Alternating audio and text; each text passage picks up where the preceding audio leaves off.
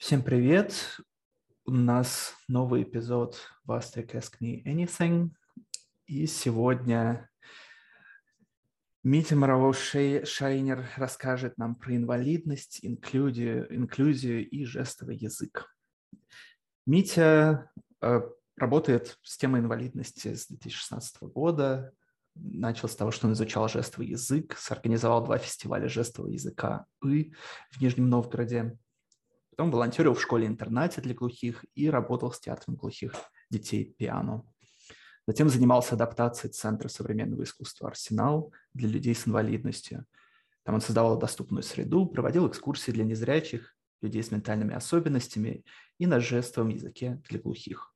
Поучаствовал в инклюзивном спектакле для площадки музея, а сейчас продолжает интересоваться темой, изучает Universal Design и следит, следит за э, или трендом в IT, а, а, а я вот не знаю, как произнести. Это, это accessibility. Accessibility. Это, accessibility, да. Uh, не, ну, типа, наверное, потому что слишком длинное слово, вот. Поэтому так иногда записывают. Ну, давай, Мить, тебе, тебе слово. Да, всем добрый вечер. Uh, простите, я недавно после болезни, поэтому я буду покашливать периодически. Я постараюсь на этот момент выключать микрофон, вот, ну и постараюсь просто меньше кашлять. А, да, а, ну, мне про себя особенно добавить нечего. В целом, по, как бы тем, что я занимаюсь обычно, дизайн, то есть я дизайнер. А это вот это просто такой большой мой интерес, выросший из жестового языка. А я сразу начну с благодарностей всем людям, которые мне помогли и в работе, и сделать эту лекцию. То есть частично это ссылки на, на материалы тех людей, которые я использую. Мне очень сильно помогла Вера, если вы в теме тифлокомментирования и работы с незрячими, вы точно ее знаете. Вот, э, и я решил вот такие благодарности сделать, чтобы потом к этому уже э, не возвращаться. Э, вот. И сейчас я немного расскажу. Вы можете задавать мне вопросы по ходу рассказа, и я буду на них отвечать. Вот, например, Полина уже задала первый вопрос, какой жестовый язык изучал Митя. Я изучал русский жестовый язык, немного изучал э, американский жестовый, но, честно говоря, особенно не продвинулся, и совсем вот столько японский жестовый язык. Вот. Да, э, и вы, вы также можете задавать вопросы в чате. Главное,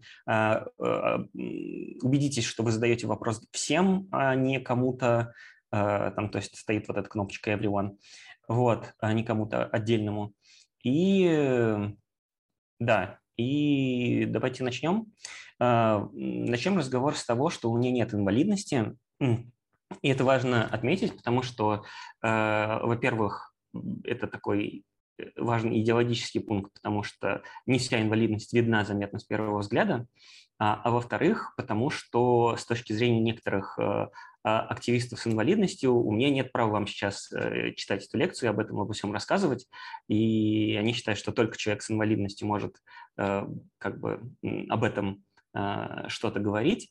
Я с этим не совсем согласен, у глухих много такого. Ну, есть, есть мои знакомые, которые прямо на этом очень сильно настаивают. Но я сейчас объясню свою позицию. Мне кажется, что я как бы э, могу, я, конечно, могу заткнуться и не читать эту лекцию, но тогда э, какие-то люди не столкнутся с тем, что ну, не получат вообще никакой информации, а сейчас они получат хотя бы какую-то информацию, э, и учитывая то, как, как бы, как я подбираю источники, э, на кого я ссылаюсь и как я это все говорю, мне кажется, что я могу об этом рассказать, но, естественно, я э, всегда буду вам рекомендовать э, дальше уже, если вы захотите погрузиться в эту тему сильнее, чтобы вы обратились уже там, к глухим активистам, к незрячим активистам, к активистам с другими э, видами инвалидности, чтобы узнать об этом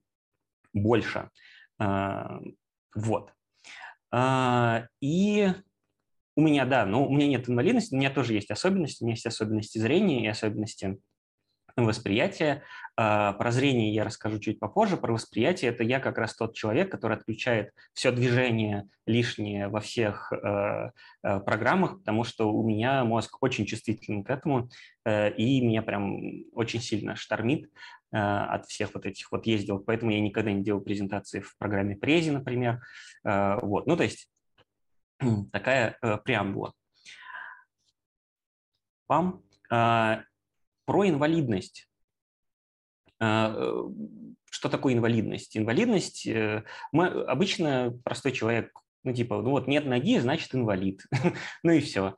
А, в целом есть прям концепции инвалидности, их э, на самом деле больше, чем две, но мы остановимся на двух, потому что они, ну, такие самые распространенные и самые важные для нашего понимания.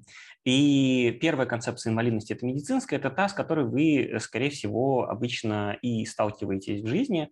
Это когда э, считается, что э, есть инвалиды, то есть какие-то люди, которые так называются, у них есть какая-то проблема, и наша задача назначить для них врача, который эту инвалидность исправит. Ну, то есть что-то сделать, чтобы их как бы подогнать под норму. Вот. Это вот такая медицинская концепция инвалидности, которой следует большая часть э, учреждений, которые занимаются людьми с инвалидностью в России и не только в России, мне кажется, и в СНГ в основном тоже. А есть социальная концепция инвалидности, э, которая говорит о том, что есть люди, которые ограничены в возможностях из-за внешних барьеров. Внешние барьеры в смысле общество не делает Э, достаточно для того, чтобы их интегрировать, для того, чтобы им было комфортно ходить в кафе, знакомиться, не знаю, там, заниматься сексом, э, ходить на вечеринки, просто перемещаться по городу ну, в любое удобное и, и место, куда, которое им хочется посетить. И задача общества – эти барьеры убрать. Вот. И, ну, это, конечно, звучит как такое, типа, адекватное-неадекватное, но вот я, к сожалению, не могу ничего с этим поделать. Для меня левая концепция – это неадекватная, правая – это адекватная. Вот, поэтому мы, а, я постараюсь вам объяснить социальную концепцию инвалидности, как она работает и что вообще это такое. И э, да, вот есть такая социальная концепция инвалидности, э, ссылается, как правило, или когда люди они рассказывают на Конвенцию о правах инвалидов. Э, ну и здесь все то же самое. Вот просто это такая вот официальная цитата, вы можете ее прочитать и потом рассказывать о ней, что типа, когда кто-нибудь вам что-нибудь скажет, про инвалидность неправильное. вы такие, опа, а ты читал Конвенцию о правах инвалидов? И я на самом деле не вижу большого смысла делить инвалидности по типам, но, э, может быть, кому-то это будет полезно, э, э, чтобы просто понимать, что, что вообще это такое. Ну, то есть, что э, инвалидностей на самом деле много разных, э, и не всегда это то, что мы видим, замечаем, и здесь не все перечислены, и, естественно, все, все классифицируют это по-разному. Кто-то, например, выделяет отдельно из ментальных особенностей а, особенности э, развития, а, кто-то выделяет отдельно еще аутизм, ну, то есть все очень по-разному, это не полный список, и, ну, и еще важно сказать, что не всегда у человека, допустим, какой-то один тип инвалидности. А, например, есть э, знаменитый программист Иван Бакайдов, я, правда, боюсь, что я неправильно ударение, но кажется так – неправильное ударение ставлю. Вот э, у него, например, э, есть э, такие особенности, что он передвигается на коляске и что он для общения использует синтезатор речи, который он сам же, кажется, и написал. Вот. Ну, он очень известный чувак. Если вы про него ничего не знаете, добавьте к нему в Фейсбуке. Он делает очень смешные футболки, типа там, «Я к вам со всей слюной», или, ну, что-то там, какие-то шутки про паралитика, ну, вот такой, он очень прикольный, он сейчас учится, например, водить. А, вот. А, да, у Ильи Решетникова есть комментарий а, про то, что медицинская концепция инвалидности может разрешаться через инструменты социальной концепции. и конвертируясь к социальному. Вот. А в случае каких-либо disabilities важнее социализироваться и внести, вероятно, человека в общество. Возможно. Вот. И да, про Ивана я рассказал, и, например, есть еще знаменитая женщина уже в сообществе глухих, это Хелен Келлер. Она слепоглухая, она, по-моему, она родилась слепоглухой, но это не очень важно. В общем, а, оказалось так, что она, эм, ну, что, у что она ничего не видела и ничего не слышала, но э, благодаря э, поддержке от э, ее воспитательницы она защитила кандидатскую, кажется, по, э, по юриспруденции в результате и стала довольно известной личностью, и ее сейчас вот, ну, как бы в сообществе глухих ее вспоминают как э, легендарную такую фигуру, ну, как и в сообществе слепоглухих, естественно. Ну, просто почему я про нее вспомнил, потому что э, для многих шок, что существует слепоглухота, что как бы, что есть люди, которые и э, не видят, и не слышат, но это тоже есть, и э, я тоже с такими людьми общался, и, работал, и в спектакле тоже в репетициях участвовал, в общем, да. А, и про невидимую инвалидность я вспомнил несколько диагнозов, которые э, могут быть у людей, по которым вы внешне не поймете, что у них есть инвалидность. Ну вот, э, например, вот такие диагнозы, просто чтобы вы понимали, о чем речь. Э, кстати, про синдром э, Туретта есть тоже активистка, которую зовут, э, не знаю, как ее зовут на самом деле, ник, ник у нее Свита Анита. Посмотрите ее на Ютубе. Я очень много узнал о синдроме Туретта именно благодаря ей. Вот, про фибромиалгию много рассказывает Аня Кузьминых из Пусирает. Ну, про остальные диагнозы я не знаю, кто рассказывает. Я не так активно за этим слежу. И, собственно, моя специфика – это вот это вот э, поле, это вот э, эти диагнозы, эти особенности, э, с которыми это люди, с которыми я работал, у тех, у которых есть инвалидность по зрению, по слуху, у которых есть ментальные особенности и у которых есть какие-то особенности, связанные с речью. Да, важно ли вообще это все запоминать? В целом, мне кажется, что нет, потому что если ты просто хочешь поговорить с человеком, какая разница, какая именно у него инвалидность, ну и как-то, не знаю, странно, мне кажется, об этом допрашивать, но если ты делаешь что-то в формате accessibility, то важно это понимать, потому что мы очень легко можем а, выпустить из вида какую-то, забыть просто про каких-то людей. Э, и тут важно иметь чек-лист по всем видам Э, инвалидности, которые могут быть связаны с тем, что ты делаешь в проекте. И да, тогда это действительно важно. И основная, конце... основная как бы идея вот этой социальной концепции инвалидности, что перед нами человек.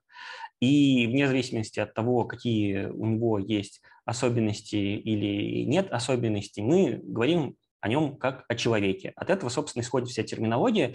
То есть я предлагаю вам не пытаться запомнить э, кучу правильных Э, слов, просто держите в голове, что перед вами человек.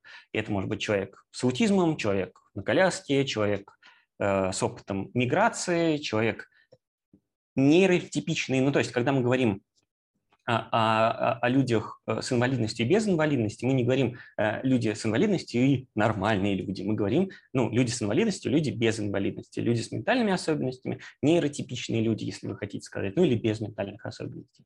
И э, тоже я тут включил несколько э, таких э, штук, о которых мы обычно не думаем в формате инклюзии, а, это то, что есть люди с опытом миграции, есть люди пожилого возраста, а, у которых тоже есть свои особенности, которые нам э, имеет смысл учитывать. И учитывая, кстати говоря, что а, именно в Астрике много народу с опытом миграции, ну, мне показалось это важным интересным. И, ну, я сам тоже вот сейчас, э, как бы находясь в позиции мигранта, тоже вот немного э, больше начинаю об этом задумываться.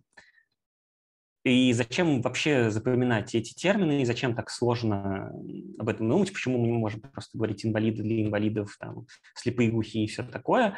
Ну, потому что мне кажется, что это, если поставить себя на место человека, это не очень прикольно, когда тебя определяют по какому-то ему э, параметру, который, ну, как бы тебя особенно как человек, собственно, не определяет. Ну, то есть, что ты там какой-то национальности, откуда ты приехал, или там, не знаю, у тебя какой-то цвет волос. Вот, э, условно, инвалидность – это примерно что-то того же порядка. То есть, это просто какая-то такая штука, с которой ты ничего особенно не можешь сделать, но тебя почему-то по ней начинают э, везде оценивать. Вот. Это не очень прикольно. Прикольно оценивать человека, а не его какие-то особенности внешние и не только внешние. И если вам интересно, собственно, э, что-то узнать про эм, тот тип инвалидности, с которым человек столкнулся, с его опытом, и как его, ему комфортно, чтобы э, говорили там, о незрячих или там, э, о, о глухих неслышащих в его присутствии, спросите у него. Потому что э, э, понятно, что когда ты читаешь статью в каком-то журнале, ну, может быть неприятно обобщение э, про слепых или про, не знаю, психов или что-то такое, э, но, например, в дружеской беседе, если этот человек ваш э, близкий, приятель, знакомый, то он может к этому отнестись э, он сам может так говорить, он может к этому отнестись более спокойно, но как бы это тоже про доверие, про границы и про все такое, что мы с друзьями и со знакомыми как только друг друга не называем, и нам это все ок. И э, дальше я хочу поговорить о двух гранях ну или не гранях, ну, короче, о двух вещах. Это доступность и инклюзия, которые э, бывают путают, бывают взаимо заменяет, бывает не понимает разницу. И, э, как я понимаю, ну, поскольку я не программист, э, что в айтишечке чаще всего говорят про доступность, а вот в музейной сфере и в образовании, в котором я большая часть как раз опыта у меня и лежит, чаще говорят про инклюзию. И в чем разница? Ну, доступность – это про средства доступности. То есть у нас есть какие-то штуки, с помощью которых мы помогаем Э, мы делаем так, чтобы люди с инвалидностью или с какими-то особенностями э, могли получить тот же э, доступ к тем же вещам, которые есть у людей без инвалидности. То есть там вот тактильная плитка, чтобы удобно перемещаться, ориентироваться по городу, субтитры э, видео, чтобы люди не слышащие могли их прочитать, или люди, которые э, плохо понимают язык на слух, тоже могли их прочитать. Э, там изитуриды для людей с аутизмом или с какими-то тоже ментальными особенностями. Но это все э, довольно очевидные штуки. Вот. А инклюзия – это когда мы говорим уже, э, ну, в моем понимании, что когда мы уже доступность какую-то обеспечили, и дальше следующий шаг наш – это э, сделать так, чтобы мы перестали вообще воспринимать людей с инвалидностью как, э, ну, не включен. Ну, то есть, что вот у нас мы приходим на экскурсию, и там, там какой-то глухой чувак, какой-то чувак, который пользуется коляской, э, и мы все идем вместе на экскурсию в музей, и ни у кого не возникает проблем, вопросов, э, каких-то, ну, мы просто вместе получаем все то же, что и вот то, что получают сейчас люди без инвалидности что у нас нет проблем в коммуникации, что у нас в целом везде э, представлены люди с любыми особенностями, что это все вот как бы функционирует в таком а, прекрасном мире будущего. Есть еще концепция про то, что инклюзия – это э, движение в сторону доступности, но я, ее не, я про нее узнал, вот готовясь к лекции, и не очень понял как бы эту логику, поэтому я не смогу ничего про нее рассказать, но эта концепция тоже существует. А, ну, как бы вот, да, моя концепция, она больше вот про это, что первый шаг – доступность, потом инклюзия, а потом прекрасный мир будущего, в котором не нужна ни доступность, ни инклюзия, потому что это э, такие фичи по умолчанию, которые есть везде и о которых не надо даже задумываться. Я напоминаю, что если у вас есть вопросы по ходу, то вы их тоже э, можете задавать. И э, вопрос, а при чем тут вообще вы, при чем тут я, при чем тут ты? Э, ну, есть, окей, какие-то люди с инвалидностью, и вот окей, пускай какие-то другие люди об этом заботятся и об этом думают. Ну, проблема в том, что все мы там или были, или будем. И потому что э, все штуки, которые э, помогают обеспечить доступность, они помогают обеспечить доступность не только людям с инвалидностью, но и, например, э, людям, которые тусят с ребенками, да, с ребенками, и у которых там очень э, узкое поле внимания, как у человека там, у которого такое же узкое поле внимания из-за каких-то особенностей. Э, людям пожилого возраста тяжело читать тексты, которые легко читать людям э, ну, нашего возраста, условно. Э, у нас могут быть родственники, друзья с инвалидностью. Мы сами, в конце концов, у нас может развиться какое-то состояние, с которым мы ничего не сможем сделать. Мы можем переехать в другую страну и начнем воспринимать контент на иностранном языке, который нам очень плохо знаком. Вот. Ага, вопрос наконец рассказа, тогда я посмотрю на него в конце.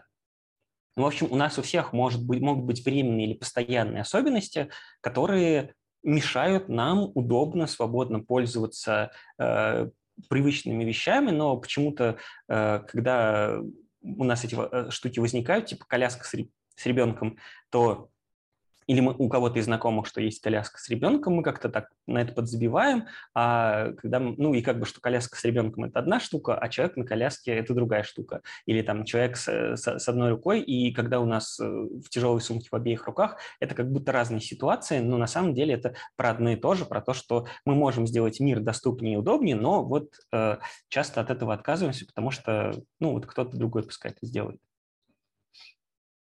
Да, point инклюзия делает лучше всем. Ну, собственно, на этом обязательная часть моего рассказа заканчивается, и дальше мы можем пойти э, в какую-то сторону, в зависимости от ваших вопросов. Я могу ответить на э, те вопросы, которые вот э, на конец рассказа, и ответить на вопросы, которые задали к посту. Вот, поэтому, если у вас есть вопрос, пишите. Сейчас я отвечу вот на этот вопрос. Э, я начала интересоваться, а, а, вопрос от Полины, я начала интересоваться disabilities, инвалидностями, э, э, уже после того, как уехал из России, поэтому русской терминологии в этой сфере вроде плохо. Есть ли предпочтительное само название deaf и blind людей по-русски? Да, есть. Про глухих я расскажу. Глухие любят, когда говорят глухие. Незрячие любят, когда говорят незрячие. Вот принципе, можно говорить неслышащие и незрячие, это тоже норм э, воспринимается, но неслышащие это звучит немножко официозно, а, а про глухих я тогда сейчас немножко расскажу подробнее. Терминология еще отличается в зависимости от реала, социального, языкового и так далее. Э, добавляет Илья.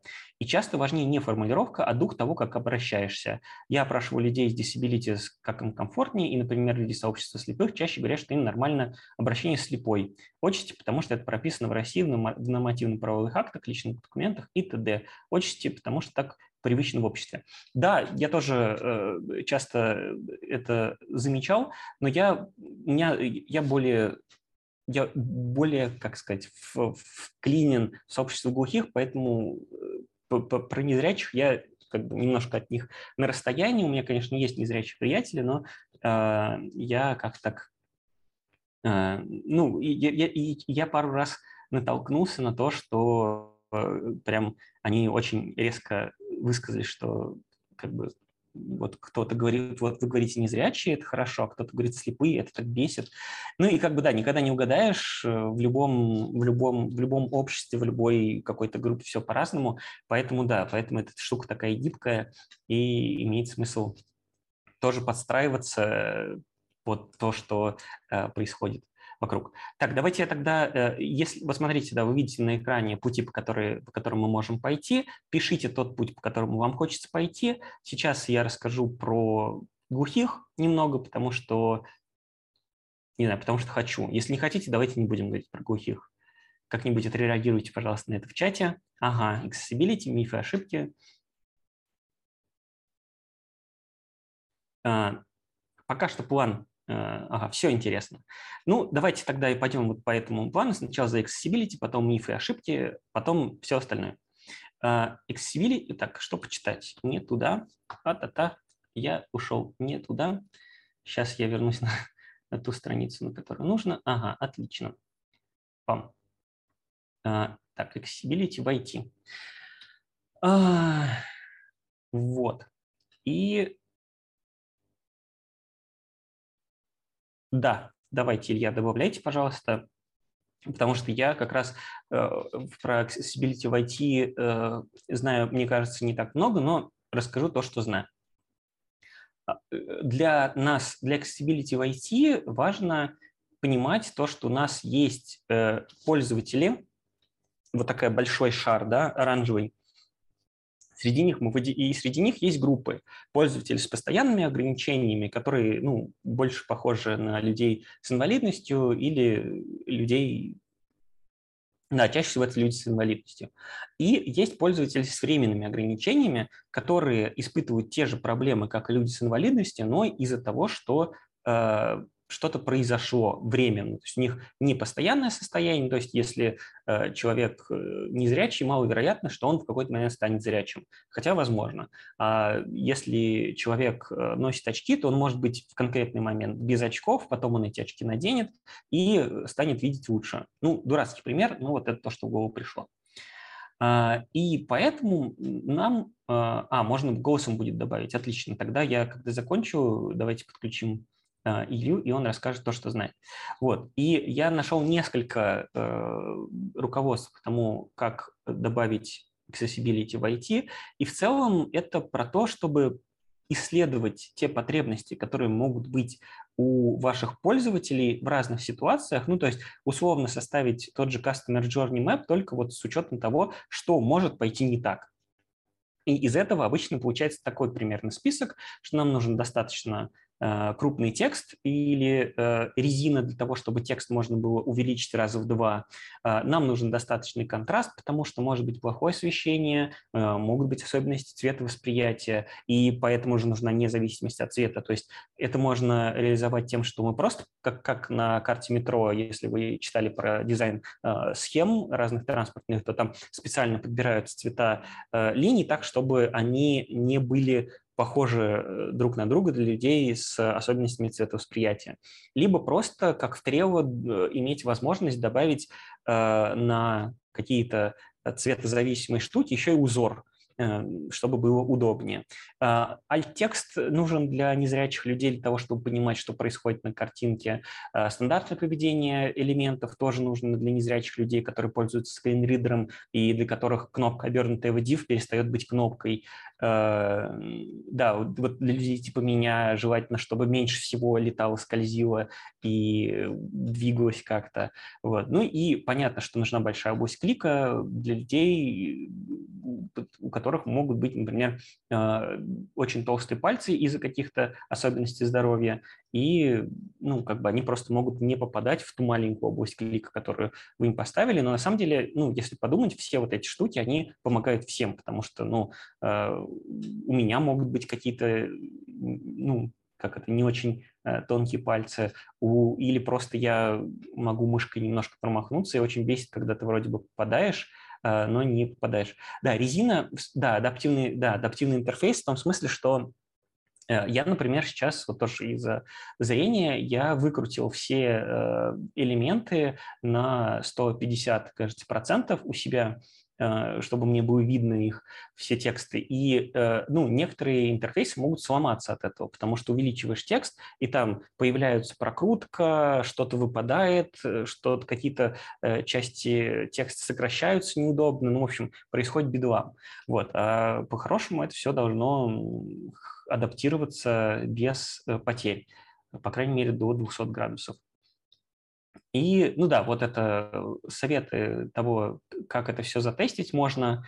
А, да, ридер для незрячих – это прям обязательная штука. Э, из такого интересного, я, например, испытывал много проблем с интерфейсами любых приложений, пользуюсь ими в то время, пока я еду на машине. То есть у меня здесь телефон висит, и я еду, и мне нужно одновременно смотреть на дорогу, там, переключать передачи, что-то еще э, в телефоне делать, и это очень тяжело, и вот можно попробовать Э, по поиграть в GTA и одновременно попользоваться приложением. Очень хорошая имитация всего такого. Вот, да. Ну или тоже э, одно из самых простых – выключите звук попробуйте пользоваться сайтом без мышки. Все это очень помогает. Из того, что я рекомендую, э, ссылку на презентацию я дам. Вот здесь есть ссылки на несколько гайдлайнов, гайдлайн Сбербанка и две статьи. Э, статья «Звук марсиан» про адаптивность и статья про версию сайта для слабовидящих, э, как ее лучше сделать. Насколько я помню, там или слабовидящий тоже пишет, или с, пом- с помощью слабовидящего тоже. Еще есть прикольная концепция, которая называется Universal Design. Про нее я узнал пару лет назад. Это такая большая идея про то, что весь дизайн должен быть универсальным сразу.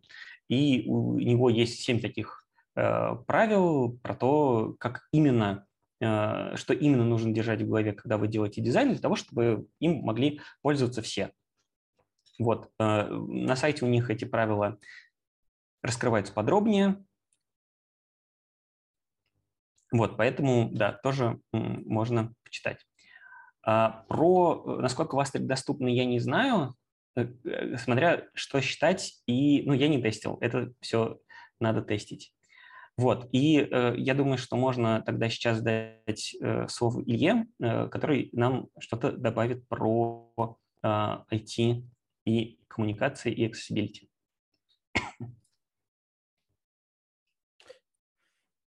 Меня слышно? Да, Тоже? да. Отлично. А, перед во-первых, точню, что я чаще занимаюсь именно реализацией интерфейсов и со стороны IT, то есть я разработчик, а, но параллельно а, занимался изучением коммуникаций, потому что, во-первых, работал какое-то время в больнице, ну, неважно. А, первое, что я хотел бы добавить, к тому, что говорил я не уверен, как правильно. Правильно Митя или как правильно? Митя, Митя. Митя. Хорошо, спасибо. А, в нескольких слайдах было некое разночтение. А конкретно а, указание того, что а, accessibility – это внутренняя часть чего-то большего. Хотя на самом деле это больше инструмент, который помогает на всех этапах делать инклюзивнее и доступнее одновременно. Это первое. Дальше насчет того, что э, формулировка, э, была формулировка, что выходило, что доступность чаще необходима людям с какими-то disabilities. Но на самом деле э, она важна всем абсолютно, поскольку она позволяет иметь гораздо более высокого качества интерфейсы взаимодействия в принципе с окружающим миром. То есть это не ограничивается визуальными интерфейсами, приложениями. Это касается того, что на улице происходит или где-то еще. Это тоже интерфейс доступности. А, так, что еще? Насчет э, адаптирования под э, людей с ослабленным зрением, то есть люди, которые не э, полностью не видят, у них оно именно ослаблено, им, э, и они пользуются интерфейсами через а, панзумирование, э, специальное э, приложение, которое зумирует какую-то небольшую отдельную часть интерфейса. А, плюс чаще это какой-то обычный гигантский телевизор либо монитор, потому что просто так удобней. А в русском сообществе, например, самый известный сейчас это Дима Глиус из Питера, из, где он обычно к, к общению можно найти также на Фейсбуке или в Твиттере пообщаться, если кому-то интересно. А, чаще а, для вот адаптации подобной ситуации, когда у нас необходимо пользоваться интерфейсом через спанзумирование, а, нам еще важна компоновка, чтобы у нас была такая, чтобы у нас информация, необходимая для работы с данным элементом, вся находилась в области, либо мы знали, что она где-то рядом. То есть э, частая проблема в этом случае классического э, дизайна, что у нас есть э, выстроены какие-то карточки элементов, у них есть отступы, но в случае, когда мы делаем зум, у нас ограничивается видимость, и у нас получается кусок интерфейса, висящий в пространстве, и мы не знаем, есть ли что-то за ним. И то есть мы банально, у нас нет подсказок того, куда мы можем пойти, чтобы получить какую-то дополнительную информацию по текущему элементу, с которым мы взаимодействуем. Uh, так,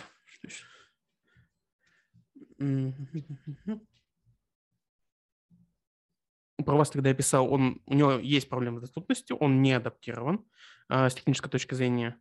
Э, там стоит поработать. Э, хотя, казалось бы, он и представляет собой преимущественно текстовые интерфейсы, но при этом э, из-за того, как они реализованы, они часто э, трудны восприятие через скринридер.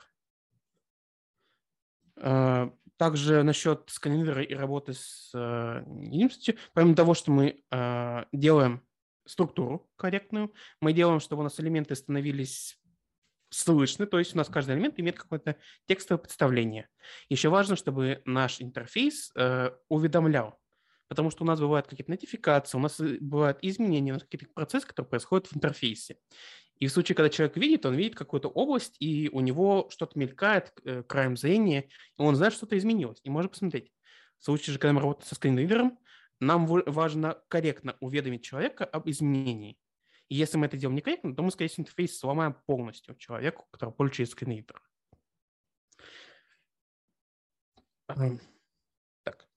Кто не знаешь, что добавить? Что пока умолкаю. Да, спасибо большое, Илья. Э, я, да, я, видимо, плохо сформулировал про то, что доступность для всех. Да, ну, я абсолютно согласен, что доступность не только для людей а, с разными особенностями, доступность для всех, она помогает всем, сто процентов.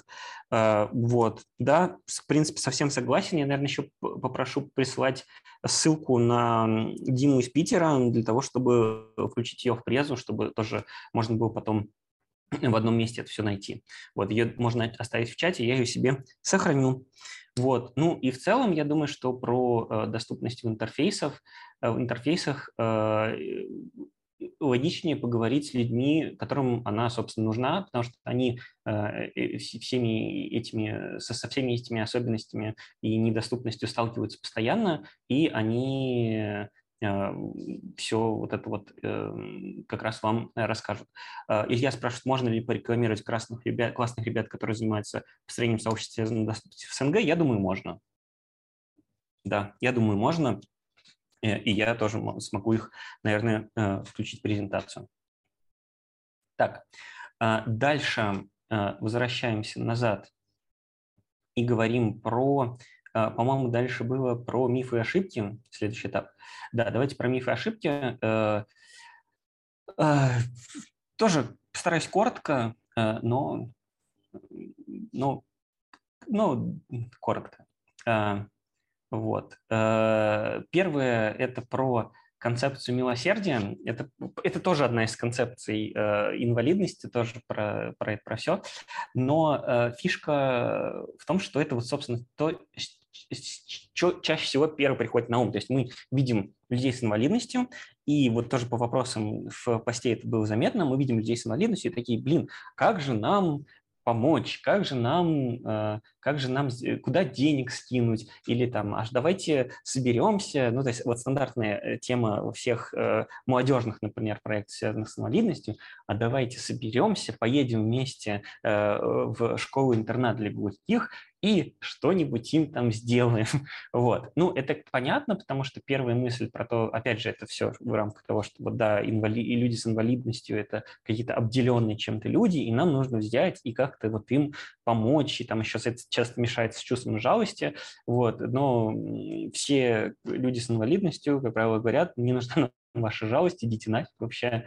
Э, не, не надо бросаться нам помогать на улице, сначала спросите. То есть там часто э, незрячие на это жалуются, что им пытаются помочь и уводят их вообще в какую-то другую сторону, в часть города или в часть э, станции, в которой они не ориентируются. И там один мой знакомый, нет, знакомая рассказывал, что ее кто-то пытался куда-то повезти, ей пришлось отбиваться, собственно, тростью белой для того, чтобы ну, человек от нее отстал, потому что она говорила, не надо, я знаю, куда мне идти, отпустите меня. Он такой, нет, нет, нет, давайте я вам помогу. Вот, ну, как бы человек обиделся, но, э, который пытался помочь. Но вот это так э, работает.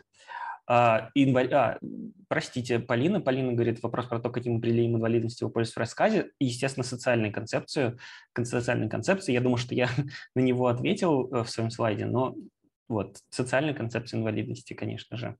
Вот, это, ну, это то, это то, в рамках которой я мыслю. Возможно, если э, у меня будет больше опыта, я что-то еще изменю, добавлю. Вот, поэтому э, забейте, пожалуйста, на милосердие, и э, если э, хотите помогать, разберитесь в теме. Вот, поговорите с людьми и на, и на равных поговорите с ними. Вторая штука, которая часто возникает в связи с инвалидностью, это то, что называется inspiration porn. А, это, это, не хочу, конечно, обидеть Ника Вуйчича, но вот это вот Ник Вуйчич. Это то, когда э, э, ну, как бы есть люди с инвалидностью, которые сами выбирают а, быть э, вот этими inspirational speakers, ну и как бы это, это ок. Но а, поскольку эта штука уже стала немного настолько заезженной, что начала вызывать э, скорее раздражение именно в сообществе людей с инвалидностью, что, потому что всех людей с инвалидностью на, начинают воспринимать как вот э, вдохновение, что вот, посмотрите на него, он, он там не видит, но смотрите, что он добился, вот, у него там нет рук, э, э, рук и ног, но смотрите, что он добился. Это очень дико бесит, и Стелла Янг по этому поводу даже сделала выступление на TED, которое называется «I'm not your inspiration», где очень всех отчитывает э, тех, кто увлекается вот, этой, вот этим inspiration porn. К сожалению, я тоже в свое время очень увлекался Ником Вучичем и тоже, естественно, был падок вот в эту концепцию милосердия, но как бы э, поэтому я вам об этом и рассказываю. Вот. Еще важная деталь в разговоре об инвалидности, на которую часто натыкаются, это когда пытаются что-то сделать без участия людей с инвалидностью для них. И есть такой лозунг «Ничего для нас без нас». То есть если вы хотите сделать что-то для людей с инвалидностью, спросите, что им нужно. Потому что, скорее всего, то, что если вы ничего еще не знаете, но пытаетесь что-то сделать, скорее всего, вы пойдете, наступите на, те, э, куч, на ту кучу граблей, которые там уже валяется и которые там уже в несколько слоев, э, э, но как бы э, люди чаще всего, вот опять же, мотивируясь милосердием всем таким, все равно на них продолжают наступать и приволакивают новых. Поэтому помните, да, ничего для нас без нас. Хотите что-то сделать для людей с инвалидностью, спросите, что им нужно. И после этого уже начинайте делать. Ну и да, и немножко про терминологию тоже. А, есть, э, в целом мы поговорили об этом, но есть одна штука, что часто люди, когда пытаются максимально так э, извернуться и как бы кого не задеть, начинают употреблять какие-то дичайшие обороты, типа там э, плохо слышащие люди или там плохо видящие, и это прям какая-то вообще дичь. Э, ну, и я советую, если вы не знаете термина, погуглите, скорее всего, вы найдете э, ответ на свой вопрос довольно быстро. А во-вторых, ну, скажите человек какой-то, вот. И это, это точно будет в тему. И плюс еще тоже важная часть, например, про глухих, слабовидящих, слабослышащих и незрячих, что, ну, типа, если вы говорите, мы делаем что-то для слабослышащих, это значит, что вы это не делаете для глухих, потому что слабослышащие и глухие – это две, два вообще разных мира, две, два, две э, разные, э, ну, как бы особенности, две разные категории людей, э, у которых, ну, прям почти все по-разному существует, и тоже, точно то же самое с незрябочими и слабовидящими, о чем, кстати, говорил Илья тоже, да, что э, не стоит путать вот это, что э, типа мы боимся глухих назвать глухими, и поэтому будем говорить слабослышащие, на самом деле имеет в виду глухих, ну, в общем, так тоже не стоит делать. Вот. Мне кажется, что достаточно прочитать какую-нибудь статью на таких делах, хотя они тоже часто так немножко э, перебирают с этим, э, но как подспорье для начала вполне подойдет. Вот. Это про мифы и ошибки, которые делают на начальных этапах. Э, если есть еще вопросы про мифы и ошибки, которые, на которые вы не хотите напороться, я могу на них ответить. Или пойдем дальше, тогда про мир глухих, жестовый язык и мой опыт, собственно, те вещи, Э, про которые я хотел больше всего рассказать. Давайте я начну с мир глухих. Если вы будете кидать вопросы, то кидайте, и я на них по ходу также э, продолжу отвечать. Э, про мир глухих. Это к вопросу о том, почему глухие именно глухие, а не не слышащие. Потому что, в отличие от других э, групп, ну вот давайте, окей, давайте все-таки для, э, для сегодняшней лекции договоримся, что у нас есть группы людей э, с разными видами инвалидности. Вот отличие от, от других видов инвалидности, э, неслышащие э, от, как бы отходят Э, как бы различаются со слышащими тем, что у них свой язык.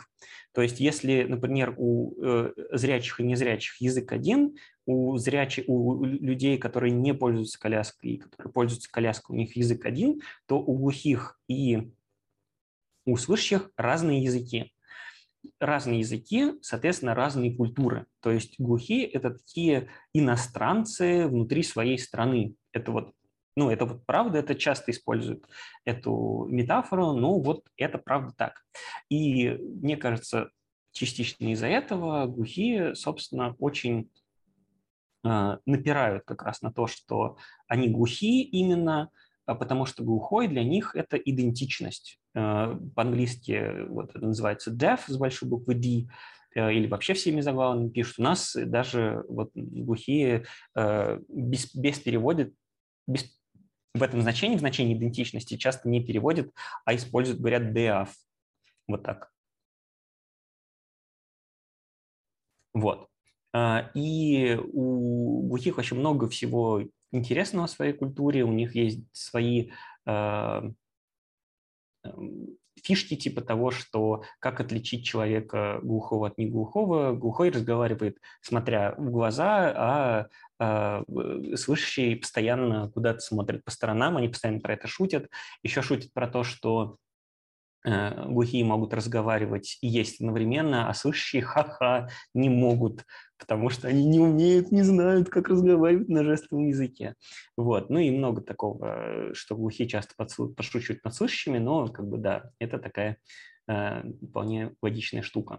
И, например, у глухих есть такое особое искусство, которым а, проникло даже к нам, и ВОК вот в этом году а, проводил, да, у них была даже отдельная секция вот по Visual Vernacular, VV это называется, э, визуальное повествование, но все говорят VV. А, это, это такое, не знаю, как описать, мне кажется, проще погуглить, это когда вот выразительными средствами э, рук, э, лица и вот всего такого идет какой-то рассказ.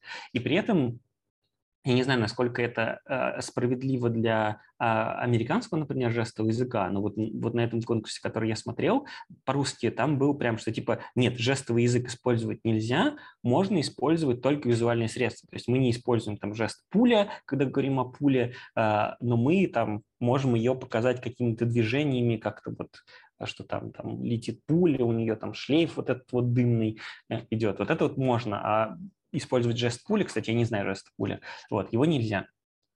Ну и более привычные, и, наверное, э, для глухих э, в э, России, СНГ и для эм, слышащих тоже, которые что-то хотят узнать о жестовом языке, о культуре глухих, это жестовое пение.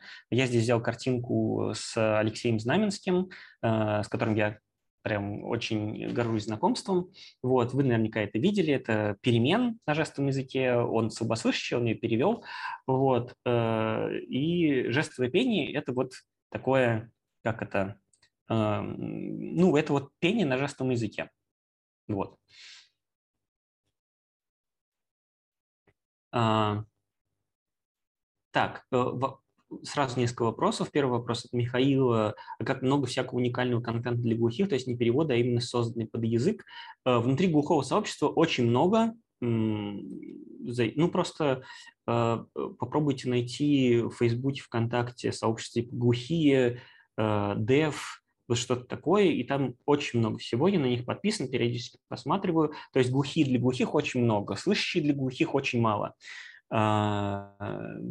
потому что есть одна особенность про жестовый язык, о которой я расскажу чуть позднее. Вот.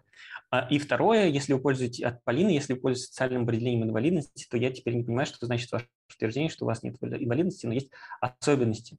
А, я, э, я просто, эм, как сказать, э, я не знаю, э, как правильно ответить на этот вопрос, я в том смысле, что формально у меня нет инвалидности, ну вот, то есть, что мне нигде не написано, что меня какая-то есть инвалидность, и поэтому, если я скажу, что вот у меня есть инвалидность, э, и поэтому я сейчас вам расскажу что-то про это, про все, меня могут неправильно понять именно в сообществе, потому что, ну, тоже те же самые терки про то, что, ну, типа, как с, вот недавно читал с, на Википедии про женщину, которая сказала, что она афроамериканка, а оказалось, что она не афроамериканка, и просто делала blackface, и вот, э, несмотря, ну, и как бы вот она там а, пыталась э, вещать как активист э, про э, африканскую культуру и про все такое, вот,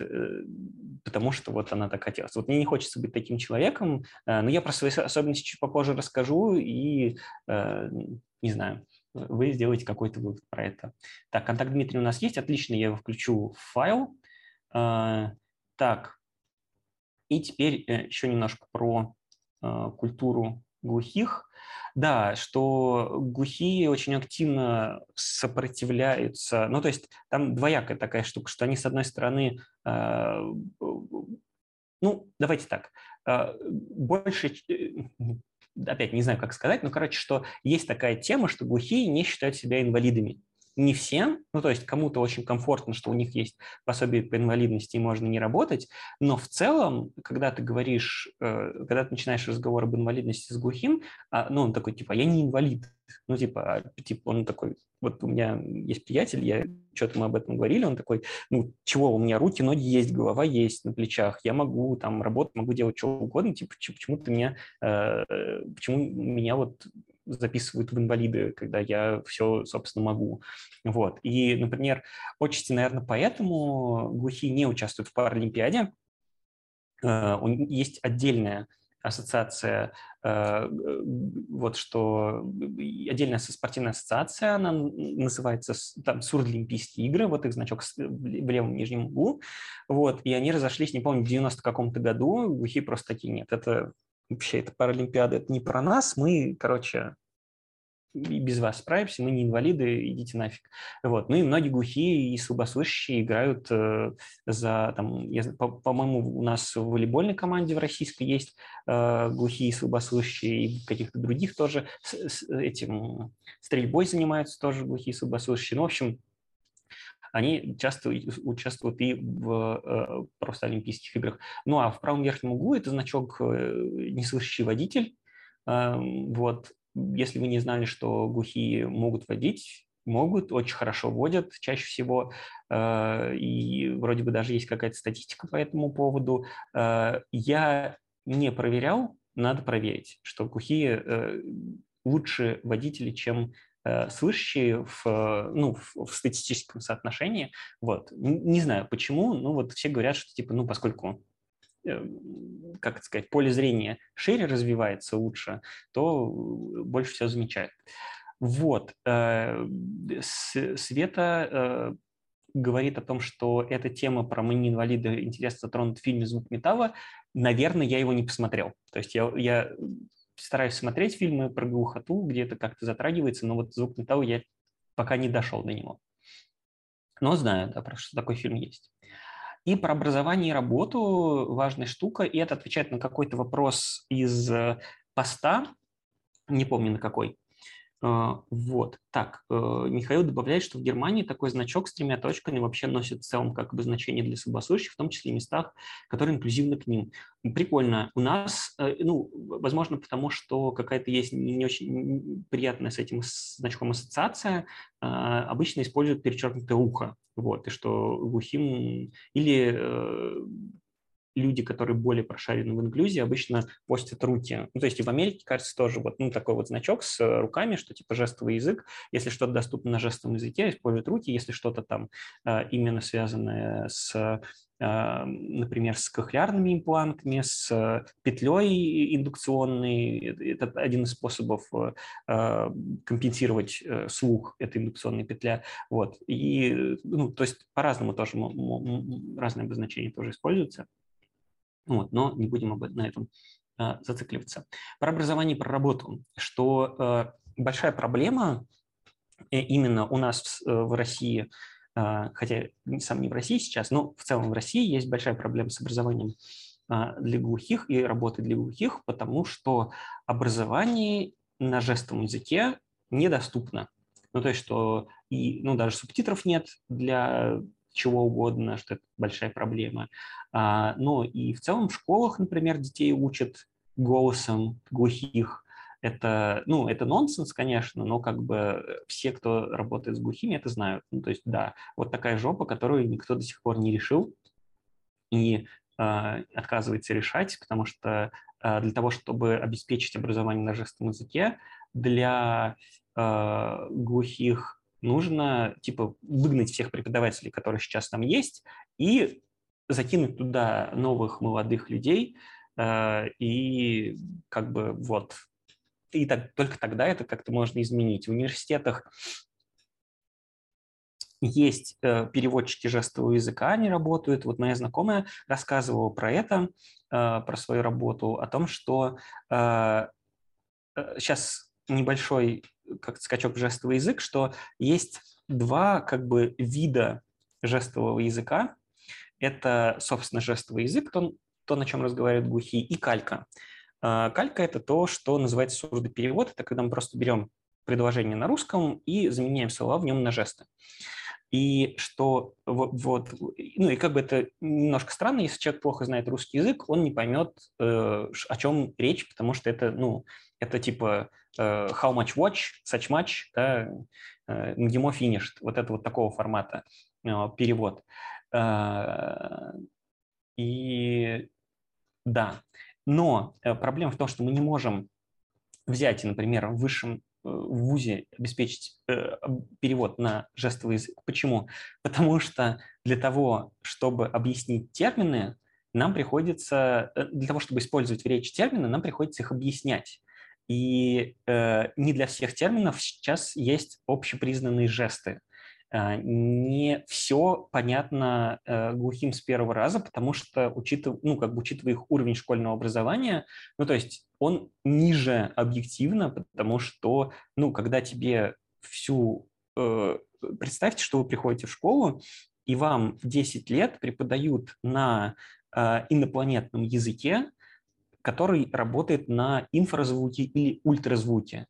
И вы, да, и вы периодически, конечно, что-то улавливаете, что-то можете разобрать, что там какое-то движение губ происходит, да, когда человек говорит, но по большей части вы вообще не понимаете, что происходит, вы вроде бы там, у вас есть, конечно, отдельный предмет, вот этот вот инопланетный язык, на котором вы его учите, но вы одновременно его учите и учитесь на нем, и, ну, типа, для семилетний человек это очень сложно, и, учи, и как бы тут очень много зависит от родителей, если родители вкладываются, то, естественно, они там то э, дети, конечно, этому ну, какого-то уровня достигают, а если родители, если родители забивают, то, ну, естественно, никакого образования человек э, не получит. Вот. Ну и как бы и школам пофиг, кого они выпускают, они не хотят особенно связываться с вузами, они хотят никого готовить к чему-то. То есть очень редкие школы э, как-то пытаются что-то с этим сделать, потому что я даже Э, я э, вот частично по этой причине я зафейлил э, проект для глухих школьников, потому что я пришел в школы и говорил, давайте мы сделаем, мы, короче, хотим, хотели, у нас, ну, я много работал жестовым языком, мы хотели прийти в школы, и у меня были ребята, репетиторы на, на жестовом языке, которые знали немного жестовый язык, которые могли бы подтянуть школьников для того, чтобы они могли сдать экзамены в вузы. И школы сказали, нам это не нужно. Ну, типа, идите, зачем мы будем париться, вообще там, что вы делаете, будете делать в наших, в наших школах, жестовый язык – это пантомимы, это вообще не нужно, что тут вы будете обезьяничать, вот мы их выпустим, пускай э, там в техникум сварщиками, слесарями идут работать. Вот. И как бы это вот на всех уровнях, и, короче, это большая проблема и огромная жопа. Э, я могу об этом разговаривать часами, но я думаю, что смысл вы поняли. Итак, э, появились еще комментарии, вопросы. Интересно, если нейросети для генерации жестов из аудио есть, но это очень сложно.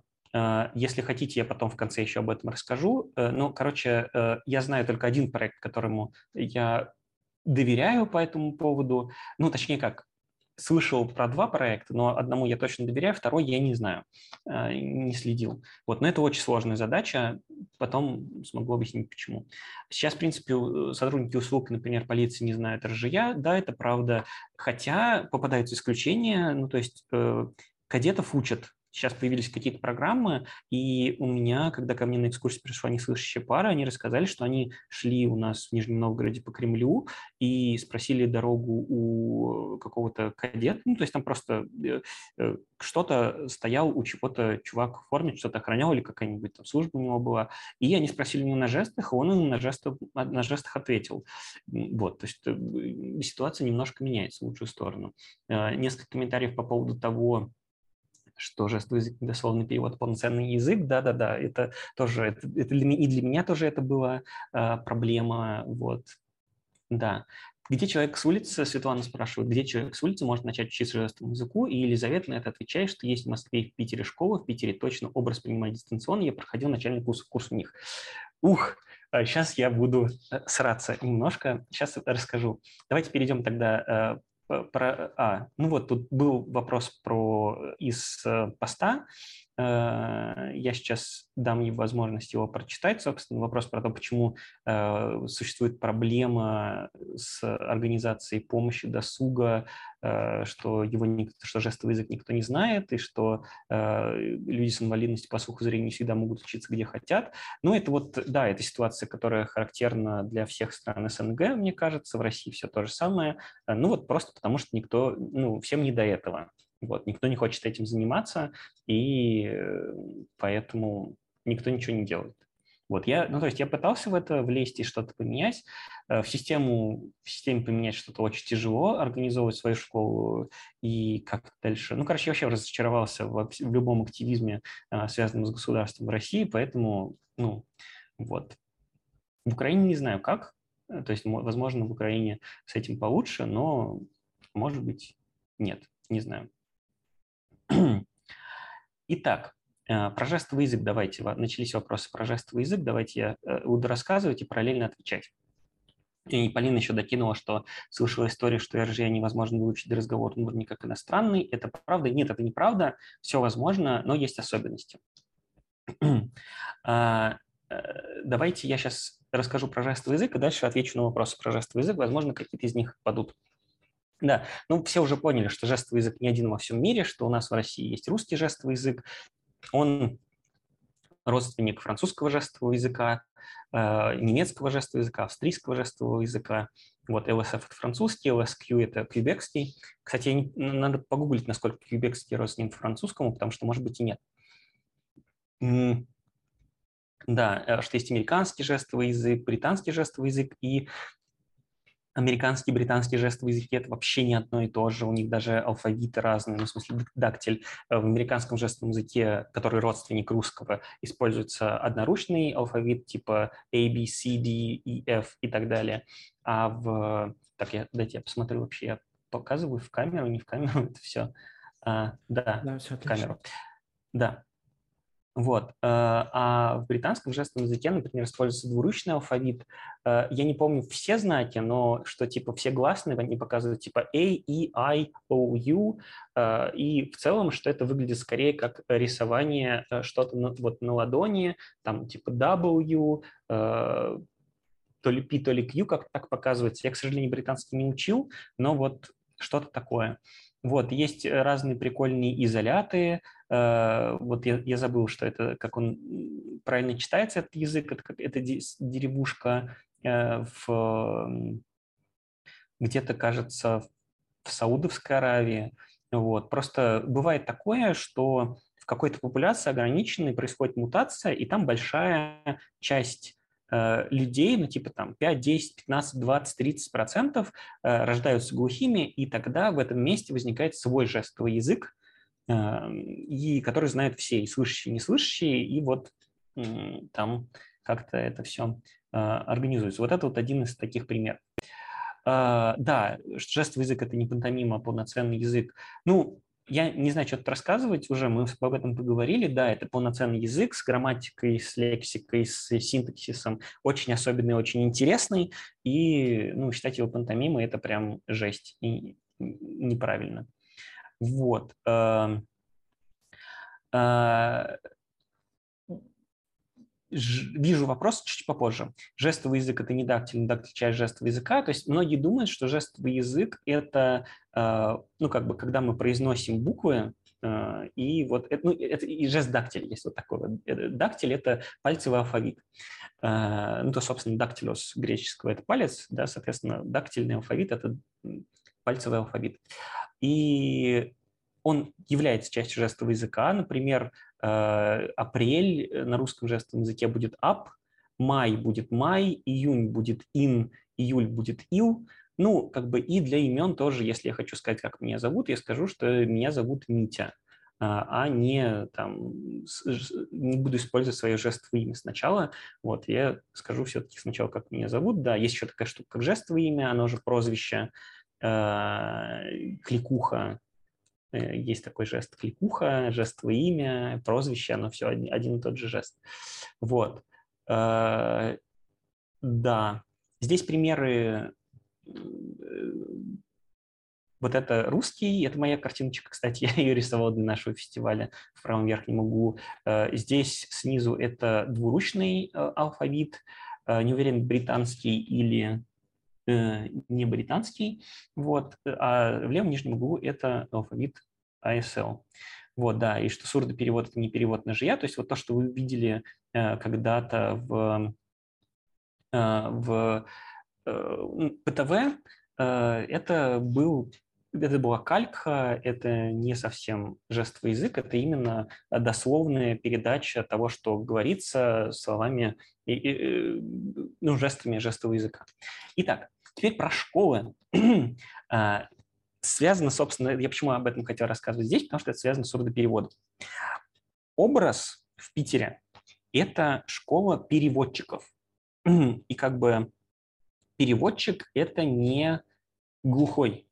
Э, и да, я знаю людей, которые учились в образе, э, я знаю, я видел их преподавателей, но всегда имейте в виду, что переводчики – это не глухие. Переводчики чаще всего не погружаются в культуру глухих. Переводчиков у нас часто готовят, если это не МГЛУ, э, как э, таких надсмотрщиков. Ну, то есть э, у, многих переводчиков, с которыми я общался, есть такое, как это, не знаю, самомнение, что вот одна знакомая переводчица, это вообще меня просто так, фу, она, когда обращается с э, общается с глухими, то есть, например, там переводит, не знаю, вождение, теорию, э, и она такая, там, здравствуйте, ребята, это же дети, типа, здравствуйте, ребята, там, здравствуйте, мальчики, здравствуйте, девочки, и я такой, чего? Ну, то есть это вот, это вот ее, это показывает ее отношение, что глухие – это такие детишки, которые ничего не понимают, и которым мы, переводчики, которые контакт между мирами, мы им помогаем. Меня это дико бесит, вот, поэтому я не рекомендую учиться у переводчиков, э, я рекомендую учиться у глухих. А, учиться у глухих можно в центре Зайцевой, а, э, учиться можно точно в центре Зайцевой. Да, простите, я, опять же, я э, не знаю, как бы, как, как именно там до конца тоже устроено. Я просто, я, что я слышал? Я, я видел, когда сам начинал учить жестовый язык, но это, конечно, было три дофига лет назад, что там, что это переводческая школа, что это школа переводчиков, которые готовят переводчиков. Это первая история. И вторая, я слышал от глухих, что там они показывают какие-то выдуманные жесты, которые глухие не используют на самом деле. То есть, как бы, я сам туда не ходил, конечно, я ну, не в Питере живу, но вот как бы это все, что я знаю. Да, простите. А, давайте вот так вот вернемся. А, вот, поэтому, да, я много могу об этом говорить. Давайте завернем, что я и из того, что я рекомендую, я рекомендую курсы в центре Зайцевой, я рекомендую, если вы хотите стать переводчиком, переводчицей жестового языка, идти в МГЛУ, это те люди, которых я знаю. Я не могу утверждать, что в образе плохие преподаватели, там все будет плохо. Нет, скорее всего, там нормально. Э, я, э, но в целом, э, ну как бы, пообщайтесь с глухими тоже. спросите у них, кто, потому что у них тоже есть свои, свои отношения, свои особенности, свои как бы ребята везде. Вот. И да. Так, человек с улицы, да. Онлайн-курсы я не могу рекомендовать, я не знаю на самом деле, потому что я из тех курсов, которые я видел, по которым сам учился, например, если вы вобьете на Ютубе курс жестового языка, и там выпадет какая-то женщина в очках из, э, какого-то, из какой-то церкви э, евангелистской, протестантской, она неправильно учит. Ну, то есть я учился у нее, она неправильные жесты показывает, она их неправильно показывает. Вот, поэтому, ну вот прям э, я не видел, чтобы был какой-то прям хороший онлайн-курс, который я мог бы рекомендовать, поэтому не знаю. Так, а, пам-пам. Про, про, если какой лингва франка, есть так называемые международные жесты. Это, это не совсем язык, э, потому что, ну, почему? Грамматика у всех жестовых языков примерно одинаковая. И э, для работы на Сурдлимпиаде, на международных конгрессах, конференциях и всего такого разработали как бы список жестов, который должен быть вза- взаимопонятен для всех глухих. Вот. Это не совсем язык, это международные жесты. Но в целом, если хочется общаться с глухими со всего мира, то, скорее всего, надо учить американский, конечно. Э, э, во-первых, потому что он из французской жестовой семьи, и почти вся материковая Европа – это французская жестовая семья.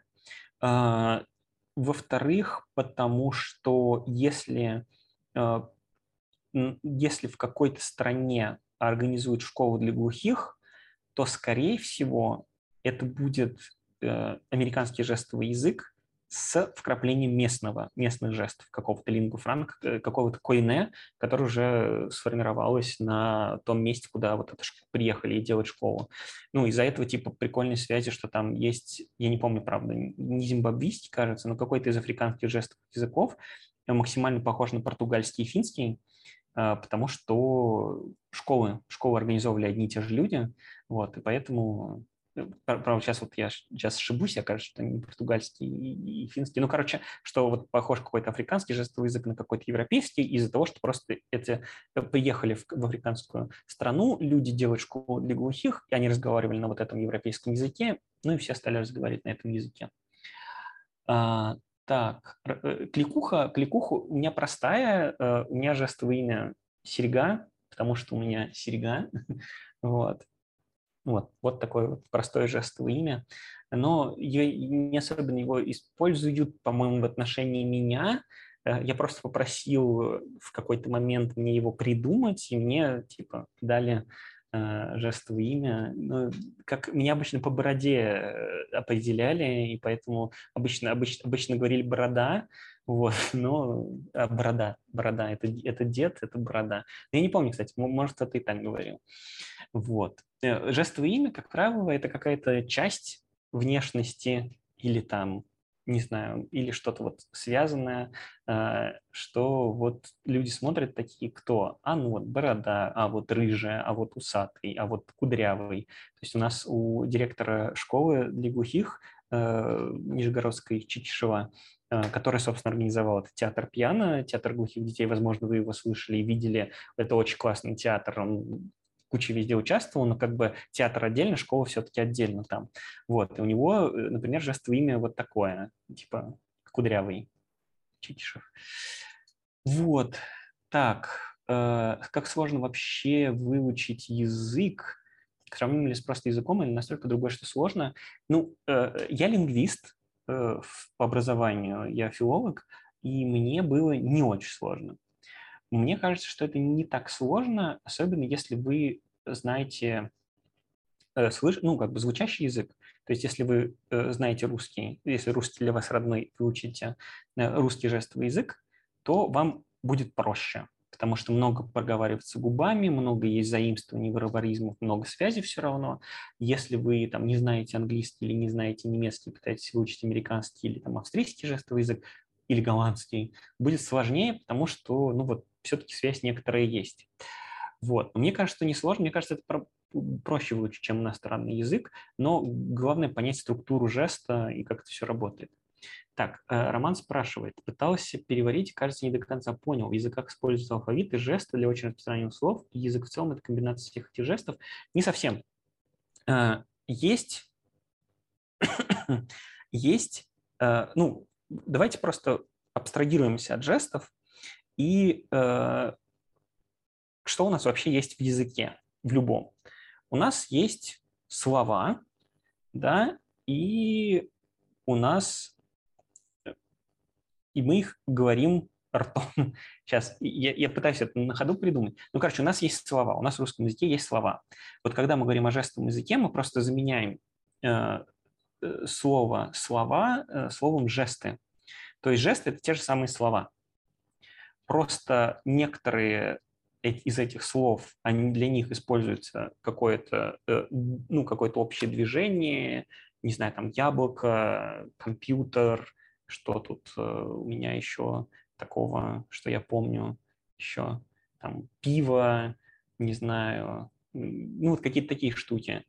А, а для чего-то используется для того, что, ну, например, как вы как бы визуально представите май, ну да, вот, вот у меня тоже ассоциация есть с иероглифами. Как вы визуально представите май? Ну, тяжело представить, поэтому проще сказать май. А, ну, все месяцы, например, показываются там январь, февраль, март, апрель, май, июнь, июль, август, сентябрь, октябрь не помню, кажется, октябрь, ноябрь и декабрь. Вот. А, ну вот, короче, что-то это как бы тоже жест, но просто немножко другого характера.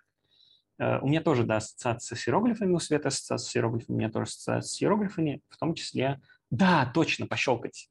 Октябрь, я даже помню, что что-то не то, октябрь-ноябрь, да, э, потому что, ну, типа, это ну, нормально, есть жест нормально, там ничего, и слишком, э, слишком амонимично получается.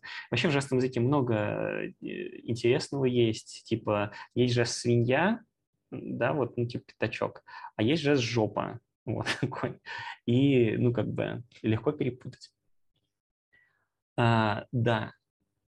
Э, Михаил спрашивает, как решается вариативность языка? В обычном языке очень много слов, нет проблем их создавать, так как длина не ограничена. Кажется, что жестами меньше можно сделать.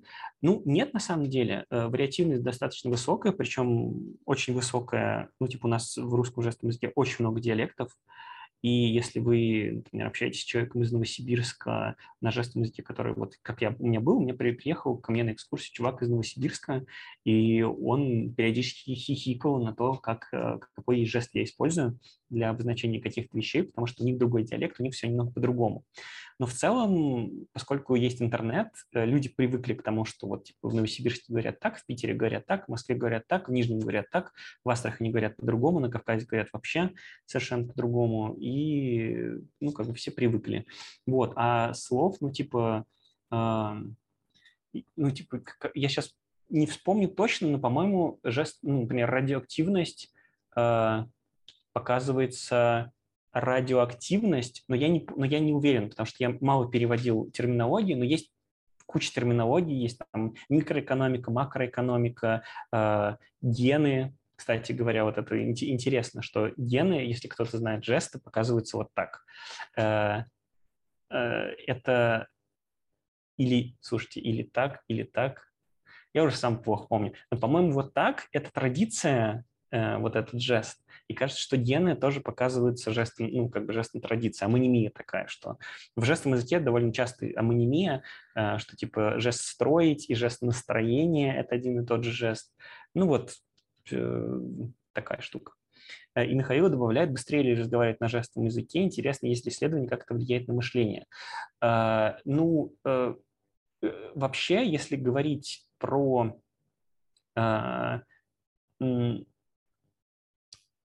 быстроту, ну, в целом, да. Иногда чаще что-то сказать на жестах, чем словами, э, чем на русском, да, на жестовом языке, чем на русском. Вот, э, да.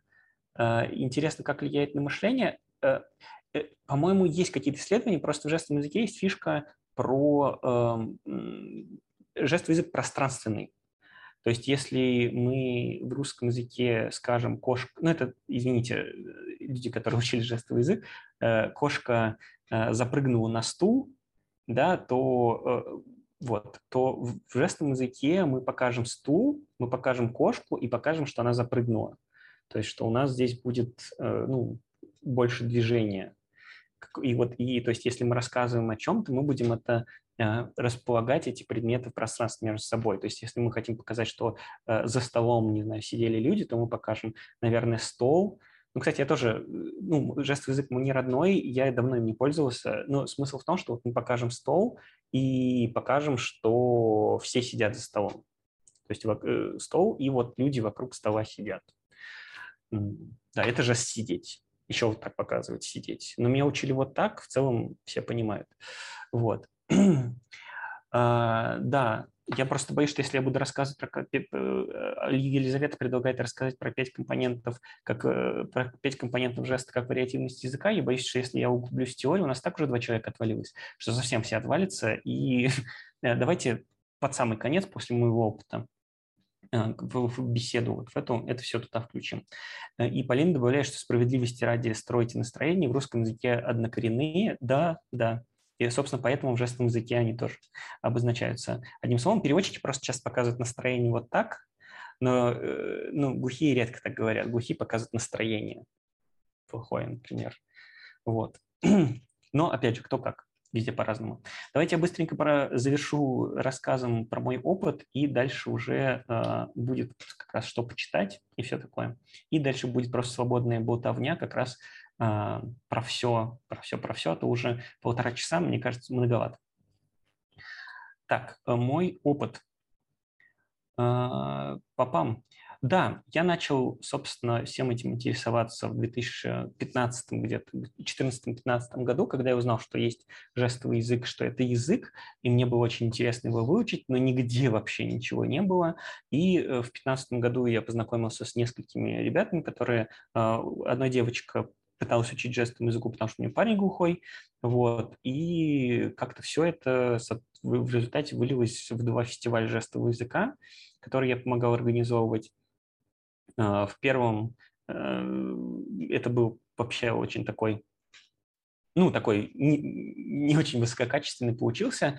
Во втором уже более высококачественный я э, обратился в британскую высшую школу дизайна, и Маша из британки, я, к сожалению, забыл ее фамилию, не смог ее найти у себя в друзьях, поэтому она в кредитах значится как Маша из британки.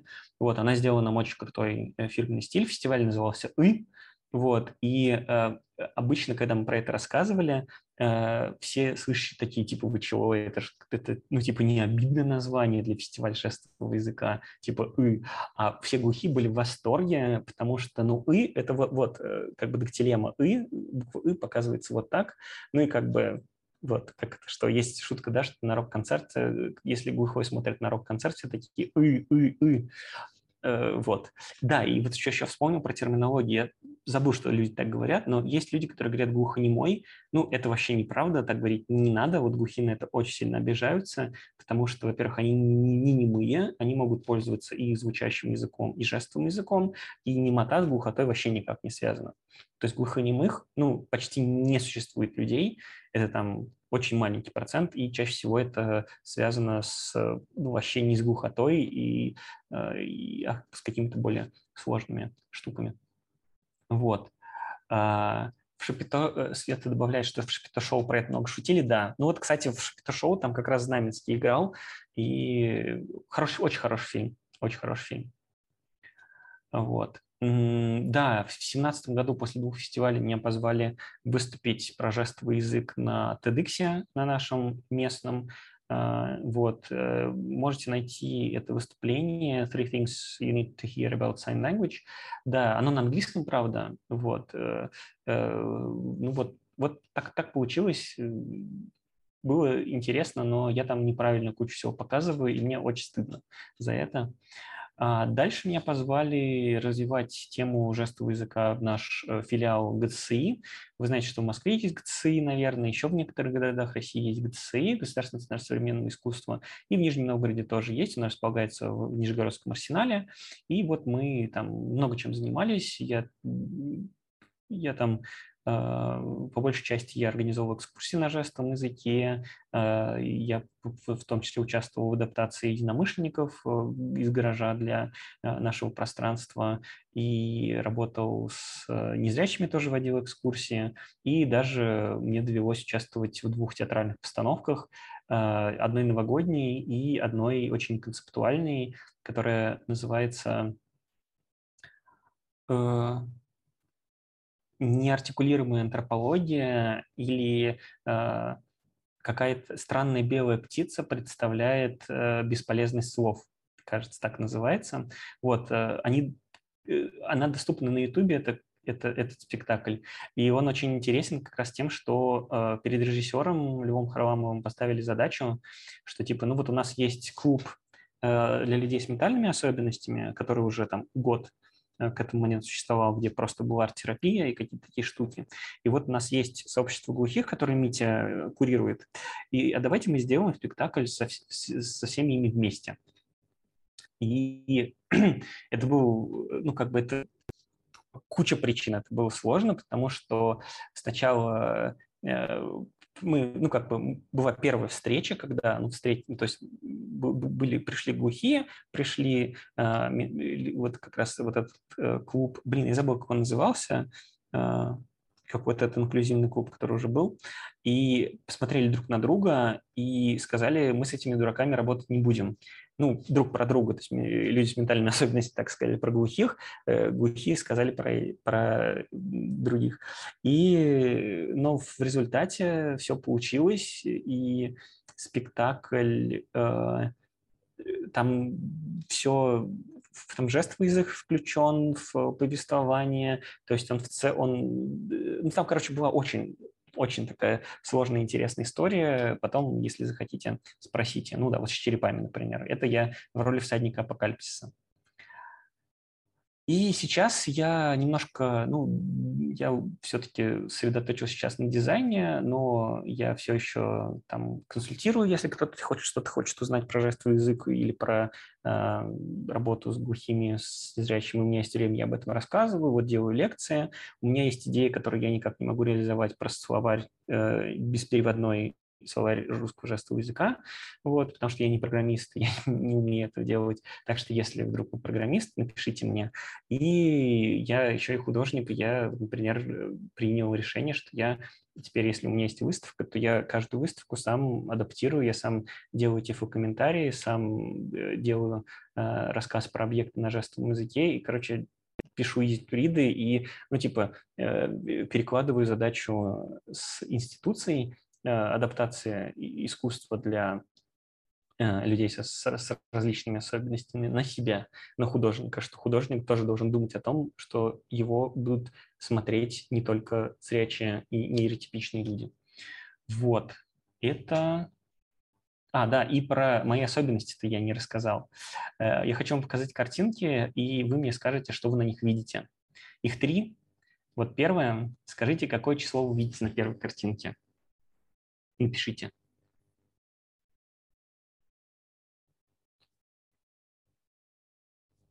Так. А остальные? Ну, ага, ага. Я просто ищу, э, ищу братьев по разуму, потому что я здесь вижу пять. Очень четко, очень однозначно. Я понимаю, где вы видите 9 примерно, но я вижу вот только вот прям 5, вот прям очень ярко. А, вторая картинка. А, что вы здесь видите? А, какую фигуру?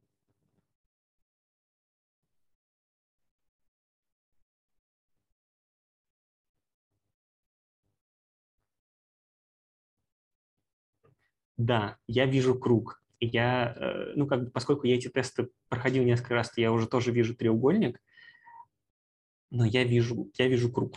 Вот, и только круг. Ну и последнее. Э, да, здесь тоже что-то есть. Вот. А я, честно говоря, ничего не вижу. Я, я забыл, мне кажется, что-то видел. Но я вижу 6, не, по-моему, я вижу 6, но очень не уверен. Я вижу 6 здесь. Вот, но скорее, если бы меня спросили, что вы здесь видите, я бы сказал, ничего не вижу. Ну, может быть, шестерка. Вот, вот это вот, ну, то есть у меня есть особенности того цвета, цветовосприятия. Я не понял, какие. Uh, да, простите, я, ну, я же не знал, в какой тропе мы пойдем. Uh, вот, поэтому, да, вот получилось вот так. Да, давайте я отвечу на вопросы, которые были в посте. Частично я на них, конечно, уже ответил, но сейчас еще отдельно отвечу. Да, вопрос, где искать волонтерские проекты для помощи людям с инвалидностью? Э, я бы порекомендовал обратиться в местные сообщества глухих, слепых и э, прогуглить, ну, то есть ВОЗ, ВОГ, они, ВОГ, конечно, тяжелее гуглить, но можно, вот. Ну, потому что гуглишь ВОГ, везде вот это вот вылезает. А, мне очень интересна тема адаптации digital-продуктов, где этому учатся. А, это я порекомендую, наверное, институт Реакомп, а, реабилитация и компьютер, это расшифровывается Реакомп.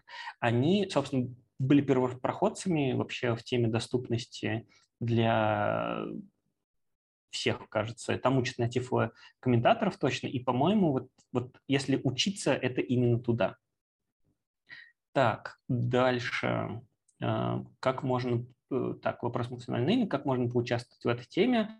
Ну, это вот такой, мне кажется, это то же самое про волонтерские проекты. Э, Илья скидывал проект, э, я думаю, туда можно написать. Еще обратиться к сообществу в первую очередь, я думаю. Вот. Так, дальше. Пам-пам, пам-пам. На это я отвечал в лекции. А, какая из групп инвалидности более всего нуждается в поддержке? Все. Мне кажется, все. У нас инклюзия очень плохо и доступность очень плохо развита, поэтому поддержки нуждаются все. Где найти людей с инвалидностью, кто ищет удаленную работу? Я знаю два места. А, да, и дальше тоже вопрос про то, как люди с инвалидностью устраиваются рабочие отношения, как они устраиваются на работу.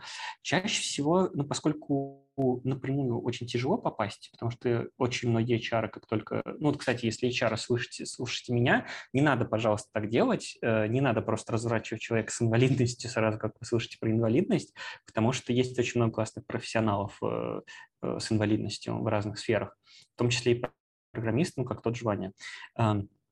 Да, поэтому обычно люди с инвалидностью заходят через или перспективу, общественная организация такая есть, э, либо есть еще организация Everland, по-моему, так они называются. Я на них ссылки добавлю в презентацию тоже. Вот, и вы сможете там найти эти ссылки. Вот. Э, Everland отдельно, кажется, ориентирован на удаленку, и там э, это компания, которая учит людей как раз в удаленной работе, они учат там, ну, не знаю, agile, всяким таким штукам, чтобы люди с инвалидностью такие, о, не приходили в компанию, не понимали вообще, что происходит. И дальше они помогают им найти работу, вот, так что я думаю, что можно обратиться туда. Тут еще я хотел показать эти, э, то, что я делал для своего, для своего проекта, вот как раз для выставки, что у меня вот тут были описания картин, тифлокомментарии на жестовом языке, всякие штуки.